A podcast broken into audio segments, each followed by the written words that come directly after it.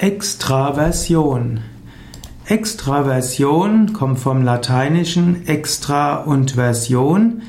Vertere heißt wenden und Extraversion ist eine nach außen gerichtete Grundhaltung. Es gibt Introversion und Extraversion. Zum Beispiel in der Psychologie von C.G. Jung wird unterschieden zwischen Extraversion und Introversion.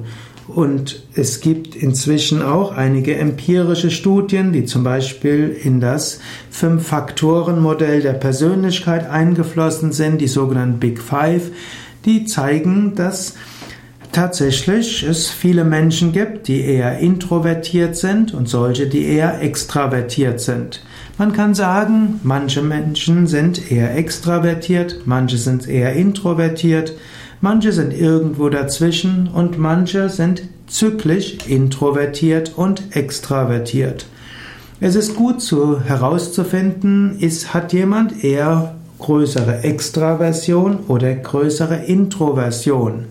Jemand, der höhere Extraversion hat, der braucht öfters die Aufmerksamkeit anderer. Er will gerne mit anderen sprechen, um sich zu regenerieren, zu entspannen, zu erholen, will er mit anderen zusammen sein, er will Neues erleben, er will sich mit Menschen austauschen. Jemand mit größerer Introversion braucht zum Entspannen eine Zeit der Ruhe, der Besinnung, er muss allein sein, vielleicht etwas lesen, vielleicht in die Natur gehen, vielleicht seinen Gedanken nachgehen. Wenn zum Beispiel ein Paar besteht aus einem, der eher introvertiert ist und einem, der eher extravertiert ist, dann ist das wichtig, dass sie das gegenseitig anerkennen. Der extravertiertere Partner will vielleicht gerne mehr unternehmen in der Freizeit, will vielleicht gerne zu Freunden gehen, spricht gerne auf der Straße alle möglichen Menschen an. Der introvertiertere braucht zunächst mal etwas Ruhe. Er will gerne etwas schweigen, will vielleicht etwas lesen.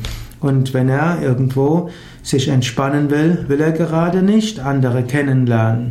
Er will vielleicht auch mal andere kennenlernen, aber eben zum Entspannen braucht er etwas Ruhe.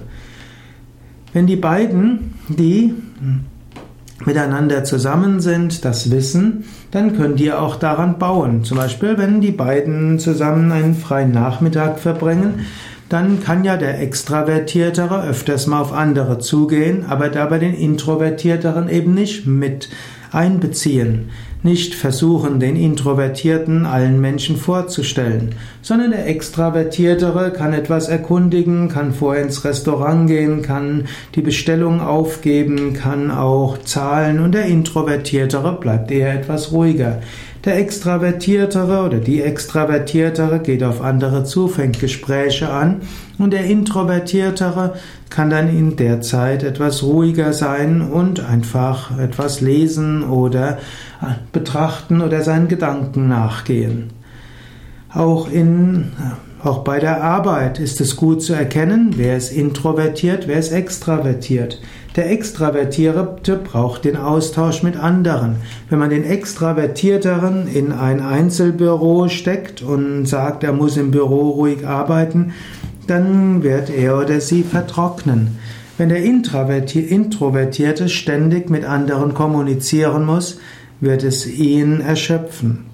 Es ist gut zu erkennen, ist der, sind, wie die Menschen in seiner Umgebung sind, eher extravertiert, eher introvertiert. Und es ist gut auch, sich bewusst zu machen, bin ich eher introvertiert oder eher extravertiert.